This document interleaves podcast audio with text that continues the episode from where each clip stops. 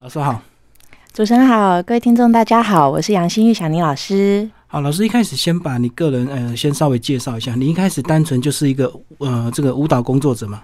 对我六岁开始学舞，那嗯嗯、就这样慢慢慢读啊，慢慢跳啊，这样出社会之后就开始当舞蹈老师了。嗯，那目前到现在到现在为止都还是有在教学，那差不多已经呃二十几年了。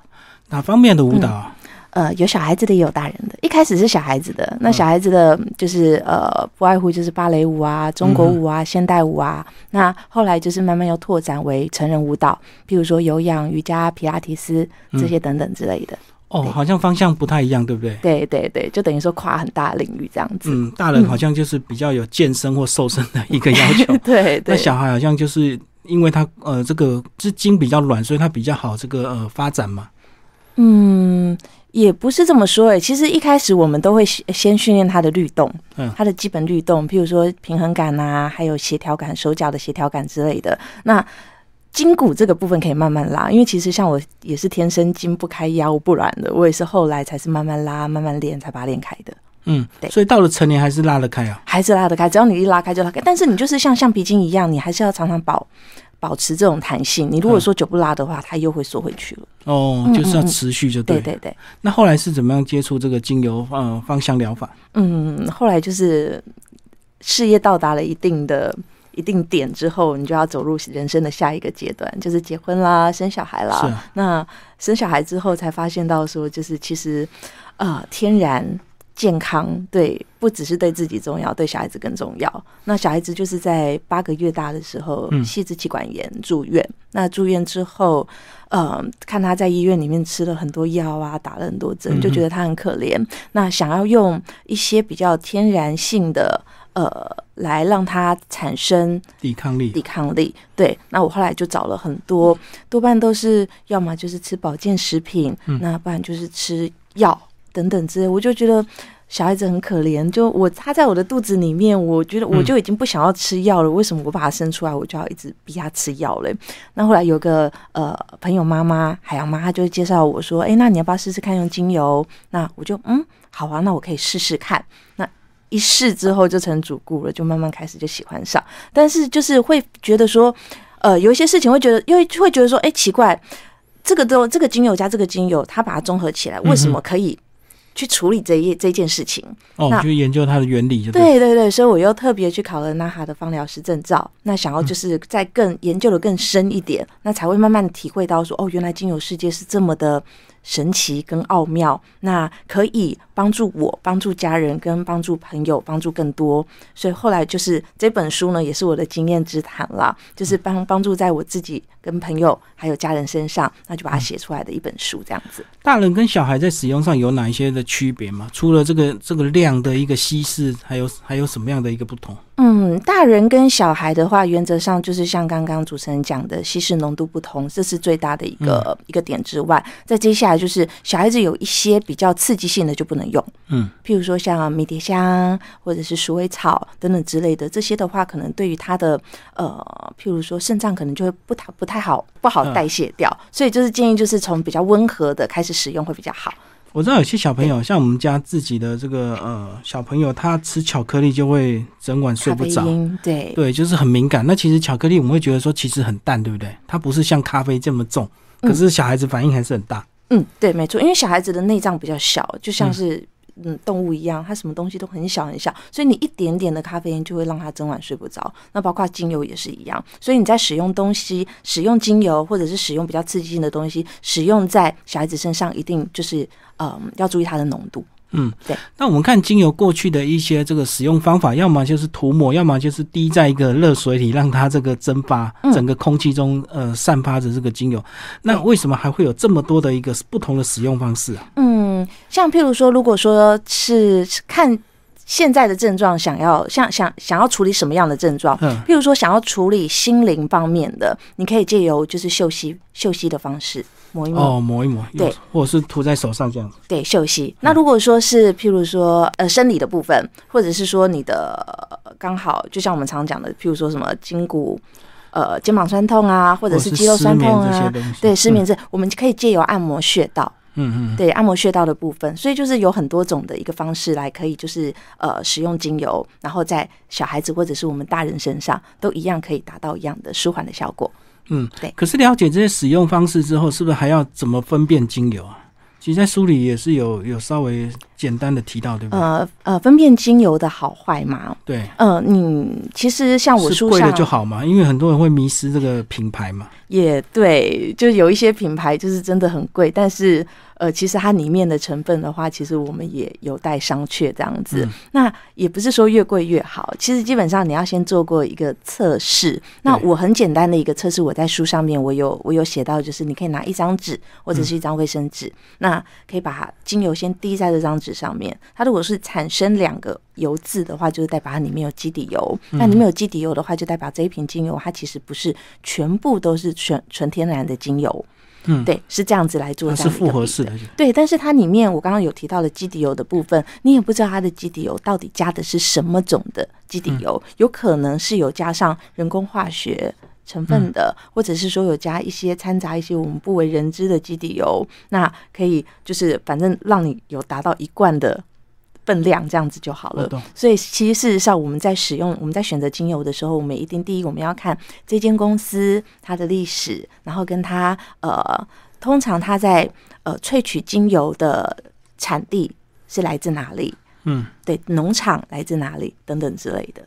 哦，那如果只有单纯的一滴油的话，就表示这个油是比较纯的，它没有这个基底油在里面嘛。嗯，如果说它只有一个光一个油渍的话，就代表它是纯的。嗯对嗯嗯，对对，其实就是很好很好辨别，就是还有一种嗯味道。这样。如果你味道你闻了，你觉得很就是很不舒服，就是有感觉有酒精成分的，或者是让你觉得就是不是天然的，因天然的味道，这种的话，精油也是不是很 OK 的。是不是像人家讲的那种比较不好的油，就会什么油耗味或者是油皂味这样？嗯嗯嗯嗯嗯，对，没错，或者是你。其实精油你放久了，它跟它如果说你你已经有打开过了，那你放久了，触空气，对它也会变化，也也会变化变质。那也有可能就是变质之后，它的味道就不对了。那建议就是我们精油在半年内我们最好要使用完。所以精油都这嗯么小瓶，不是因为它很贵吗？是因为这个使用习惯，是不是？就是怕接触空气，所以都有关系不是说越大瓶越越便宜越划算这样。嗯，都有关系，都有关系。第一就是像刚刚主持人讲的，就是因为萃取的方式，就是它其实它很珍贵，因为它是就是萃取了个精华，所以它就是会比较小瓶一点。那再就是刚刚主持人讲的这样子，嗯对嗯。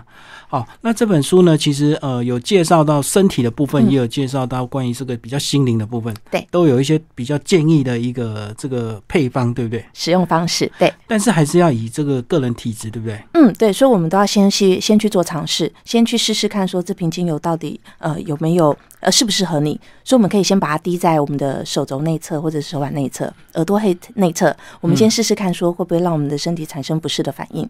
那如果可以的话，大概呃使用了之后，大概差不多等个十五至二十分钟。那如果觉得哦哎都没有什么问题的话，这瓶精油就是适合您用的。那个反应是指过敏或者是有不舒服。嗯，就是会觉得就是会有红红的一块啊，哦这嗯也不算是过敏，应该是太刺激。嗯，这个的话就是太强就对。对对对。可那小朋友怎么办？也是这样试啊？嗯，小朋友的话，我们就是稀释到它刚刚好的浓度。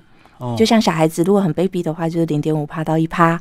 那如果说大概两岁以后的话，我们就可以就是慢慢的往上加这样子。嗯，嗯对，嗯然后先稀释好一瓶，就是它适合的浓度之后，我们再去做试用。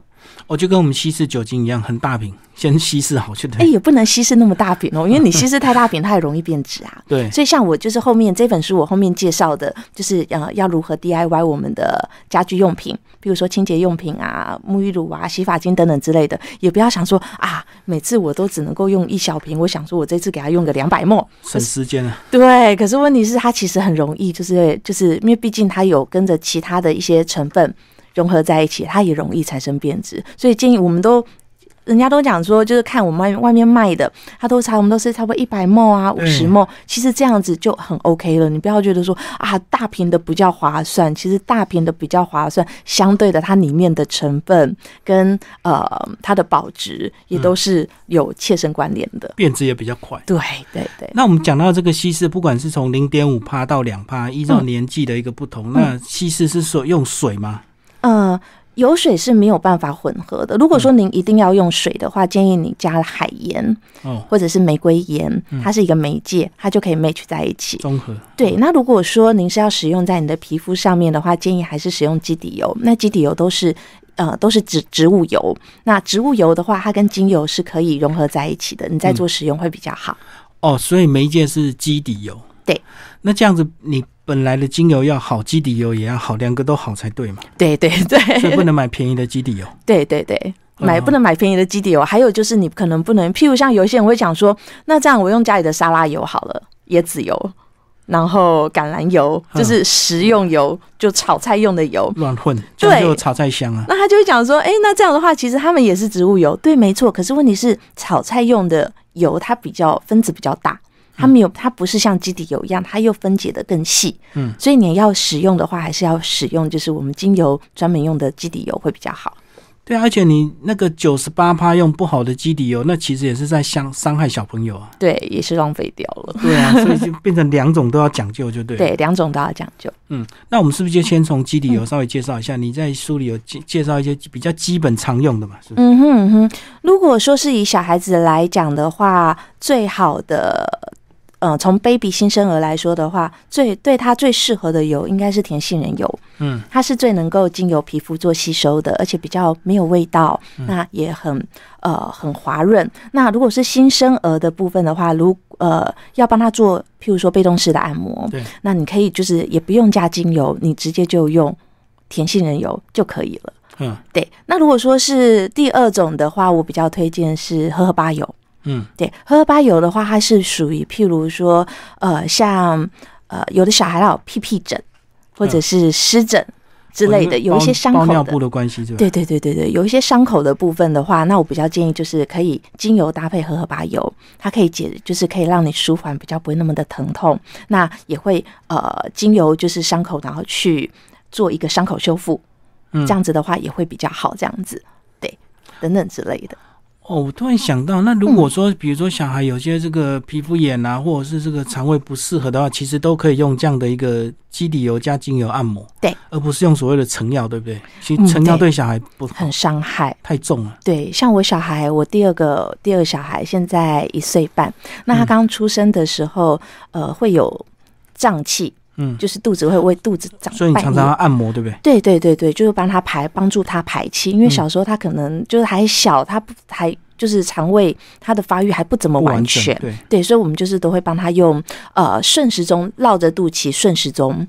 顺时钟画圈之后，然后接下来画，我大概都画个十圈、十五圈，嗯然后再往属膝部下面往下滑，嗯。那帮助他排气。对，那如果说是譬如说小孩子吃坏肚子、拉肚子的话，嗯那我们通常会先让他拉把肚子里面的东西、脏东西啊先排掉。但是当他排出已经那种比较，譬如说水便比较不 OK 的话，我们觉得应该要停止，不然会脱水。嗯我们就可以用逆时钟的方式去帮他做按摩。嗯嗯，对，逆时钟的话就可以让助帮助帮助他止泻，嗯这样子。对好，那其实呢，呃，这本书里面教导的是，有时候这个精油的这个比例，你还会这个复合的配方啊，嗯不是一个就一种精油配一种基底油，嗯哼，有时候是因为这个呃功效的一个这个调和这样子。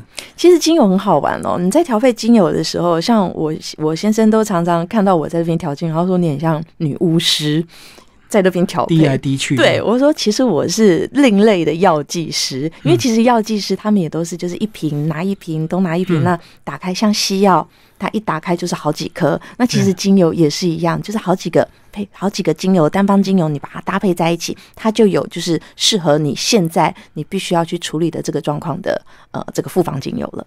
嗯嗯对嗯，但是前提一定要先测试一下，对不对？对，一定要先测试一下这个精油对你来说 O 不 OK？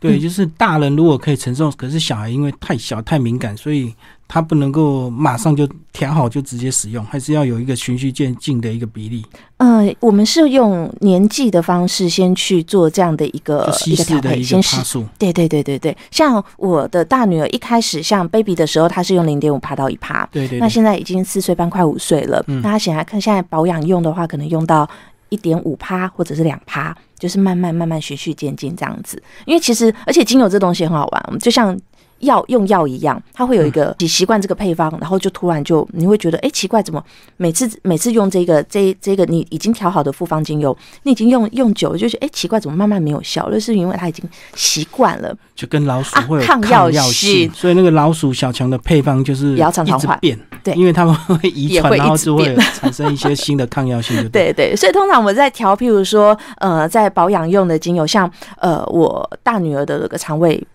没有不是不怎么好，所以我都会习惯用两种的配方，就这个礼拜用 A 配方，那下个礼拜用 B 配方，就常常两个交换就是，不要让身体太习惯，对对，太习惯效果就不好。对对对，可是这精油你只要稍微就是拿掉一个配方，拿掉其中里面一瓶单方，再换另另换另外一瓶单方下去，它又变成一个全新的复方精油了。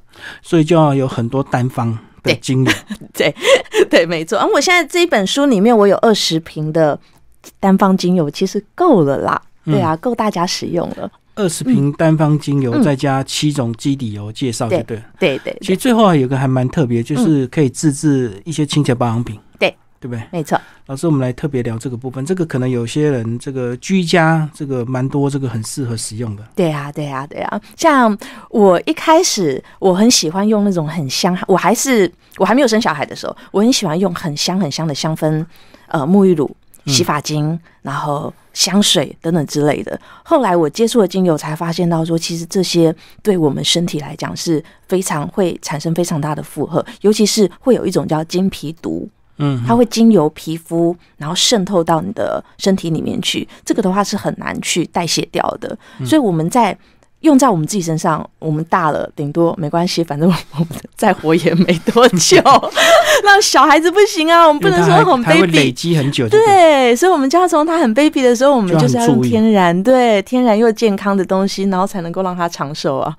哦，我懂，我懂。就是如果你常常习惯一些市售的化妆品或者是香水，可能它都有一些这个化学成分，对，会慢慢累积在身上。但是我们还活不到发作的时候，所以大人比较无所谓，但是小孩就不行。对，所以。其实像我们现在用，像我现在我身上用的香氛的东西，我也都会很注意，所以我都全部都改成，都改都改成精油了。用精油来调配，对，我也我像我喷现在喷的香水也都是，就是特别从法国去订购回来，它是用玫瑰蒸馏法去萃取出来的玫瑰香水。好，那因为我们现场其实是有画面的，听众朋友，如果你看不到，就表示你没有看 YouTube，你可以到 YouTube 去搜寻我们这段访问影片。我们现在请老师来帮我们翻译一下书的内容。好，刚才就像刚刚主持人有提到过了，有关于就是嗅吸法。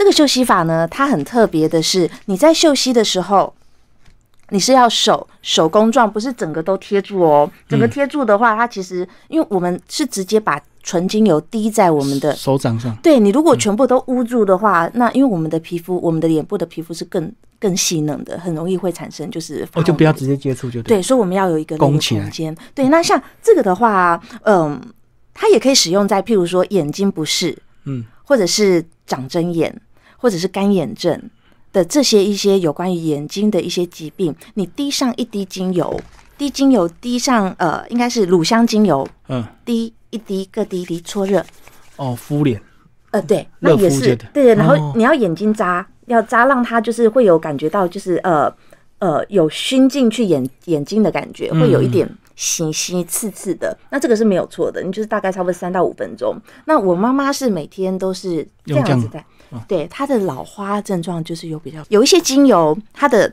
嗯浓浓度比较，它比较黏浓稠，譬如说像岩兰草。那岩兰草它在滴下来的时候，你可能就是要等大概差不多一分钟吧，比较浓稠一点，才可以滴下一滴啊。对，所以它因为它比较比较浓稠，所以有一些朋友就会想说，那我方便下一次使用，我直接把它倒立。哦，瓶子倒着放。对，瓶子倒着放。可是这是可以的吗？这是不行的，因为精油呢，它是适合放在我们的玻璃瓶里面，对，它没有它。不能够跟塑胶做接触哦，因为塑胶那个盖子会有溶胶，会产生溶胶的一个反应，所以就不要觉得没关系，我们就是慢慢来，我们就是耐着性子，然后就是等待，等待它慢慢滴出来，绝对不要让它倒着放这样子。对，那你在用使用你在放精油的时候，也一定要用这种茶色的。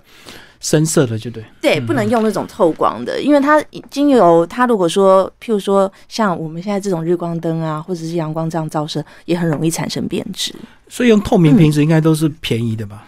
哎，对，用塑胶瓶更可怕。买那个大豆沙拉油什么，那有些便宜的油就是透明，然后塑胶瓶。对，那你买贵的油基本上都是深色，然后玻璃瓶。对对对对，成本有很好分。对对是的。那还有就是我儿子，嗯，这个超夸张的。那时候刚好在讲在写这本书的时候，我儿子很喜欢在家里奔跑，跑一跑跑一跑之后就青蛙似的直接啪。直接啪在地上，然后趴下去，对，整个额头就凸起来。已经从他会走路到现在一岁半，他已经凸起来差不多四到五次了吧？嗯，那每次都是痛到一个不行。那这个我也是马上就是擦精油，一定，而且擦精。因为呃，擦在小孩子身上是已经有稀释过的，所以不是说一天擦一次，或者是早晚擦一次就好。我们可能就是要一到二小时，或者是二到三小时，我们就要擦一次，然后就是要让精油一直有在皮肤上的一个状态，它这样子才会有效的去舒缓，让你的那个呃肿起来的地方慢慢的扁下去，这样子。那如果说是呃，譬如说还有在拍这本书的时候，其实。现场很混乱。哦，我懂，因为你的小 model 不一定会配合，然后要一直追着跑，因为都是自己的小朋友来拍的。对啊，那时候就想说帮他也，因为大的有跟我出一本产后瘦身书，那我想说老二出生了，也想说帮他出了一本精油书，以后长大就不会争了，就做个纪念就对了。对对对，还有啊，现在这个湿纸巾，哎。湿纸巾其实外面市价市面上啊，其实就是有很多种厂牌。那其实我觉得我自己后来我会自己自制啊，湿纸巾可以做，可以自制，对。但是你就不也是不能够一次做太多，像我这边可能一次就做个，譬如说十张，嗯，对。那你就是用完之后，你再可以重新再制造。但是这个精油呢，它你这个精油湿纸巾，它其实里面的成分就只有纯就只有水。纯水跟盐巴跟酒精跟精油就这样子而已，但是你外面市市面上面你买卖的这种湿纸巾，你不知道它里面还有没有什么，譬如说防腐剂。对，为了省成本，可能会有些科嗯化学的东西，或者是有香味的。那这种香味的话，很有可能就是譬如说人工香精啊，或者是一些，因为它要 keep 住它的香味，所以它一定会放人工香精的成分在里面。嗯，所以我都会习惯自制这种呃湿纸巾，然后让小孩子健康，然后让大人也健康。像小孩子在外面吃饭的时候，他有这种坏习惯，就是。东西掉在桌子上面，他会捡起来吃。对对，或者是手啊摸一摸，摸完之后，然后他手又去抓，对，拿食物什么。那你如果说你一开始你就把他的桌面清洁干净的话，你再怎么他再怎么搞都没关系，反正都没事。这样，所以我都会呃坐在餐呃一进餐厅之后，我都会先把他的桌面做清洁，再接下来就是他们的那个餐椅，嗯，把手啊，你也知道小男生很可怕。会到处翻啊，是等等之类的，就是你只要他摸得到、他觉得到的地方，你都一定要都要把它擦干净，这样就会很很 safe 了。嗯，对。那还有，我们特别来介绍这个玩具清洁剂，好不好？这个小朋友一定会玩很多玩具，或到处摸来摸去。这个叫就好像可以取代我们大人使用的那个七十五帕酒精，对不对？对，因为其实酒精它不是不好，但是其实喷酒比较重。对，然后再就是我们大人用久了，其实有没有发现到我们手很容易干裂？人家说指纹会消失啊。对对对对对，所以其实酒精它很杀菌，可是杀太多反而会让我们的身体导致就是会有不好的一个症状产生。所以我也都是习惯就是用这种自制的这种呃精油清洁剂啊。那第一味道它很天然，那第二就是小孩子去接触到了，或者是不小心去误食了。呃，玩具其实都都没有关系，因为精油它就是从植物去萃取出来的，它没有含任何的一些人工的、人工化学的成分在里面，所以我觉得它这样子吃下，其实也就等于说你去外面吃草、吃花是一样道理。对。对，有时候喷在小朋友手上，他有时候手就会拿来这个乱舔乱咬嘛，对，所以有一定不能够这个有一些化学东西在残留这样。对啊，对啊，对啊，是啊。现在这个天气啊，最适合做的就是这个哦，护唇膏。护唇膏，那这护唇膏不准是小孩子，不管是小孩子啊，或者是大人，其实都很好，都很好去。在这在在冬天来讲的话，算是很好用的。那这护唇膏的话，其实也很天然，你也不用加什么防腐剂什么之类的。那你想要做什么样的口味都有。为什么它不同的颜色？是因为它不同的配方吗？我们看到有黄色、说蓝色，嗯，对，跟精油的颜色是有关系的。像你原本呃，像我们之前有看到，我们前面有看到有关于蓝绿色的。嗯，那这蓝绿色的话，其实像这个，哦，对，像这个的话呢，它是有里面有一个成分叫做德国洋甘菊。是那德国洋甘菊它里面有一种成分叫做天然金，嗯天蓝金，蓝色的蓝，对，天蓝金，，对就会偏蓝色。那这个的话，其实对于皮肤的，就是呃。皮肤的一些，譬如说伤口啊，或者像我们现在讲的这个屁屁屁屁疹疹、湿疹啊的印，或者是异位性皮肤炎啊，都有很好的一个舒缓效果。嗯嗯嗯，所以这个天然金是相当珍贵的。所以它颜色很漂亮，不是加了什么人工色素，哎，对，是经由天然的原色就对。嗯，没错，没错，没错。嗯嗯嗯，对。老师有没有在教这些课程啊？因为有时候这个看书来做还是有点困难，或是一开始要买很多工具这样。嗯，开始基本的工具会有啦。那我有的时候我会在我的粉丝团，比如说你、呃，我的示范就对。对，会去做示范这样，但是我会因为时间的关系，我也不喜想说就是做太久，所以我都会把它浓缩，然后用字幕打上去的。嗯所以大家可以到我的就是呃脸书，你打上杨新玉小女老师粉丝团，你就可以找得到我，或者是爱在 IG 或者抖音，那也都有。不过现在就是因为我之前是舞蹈老师，所以我之前放的多就是很多都是舞蹈的运动的，对对运动的影片。但是我现在慢慢慢慢，我都会放上一些有关于呃精油 DIY 的手作影片，然后开放就是给大家，然后让大家知道说，哎，到底怎么样做会比较好。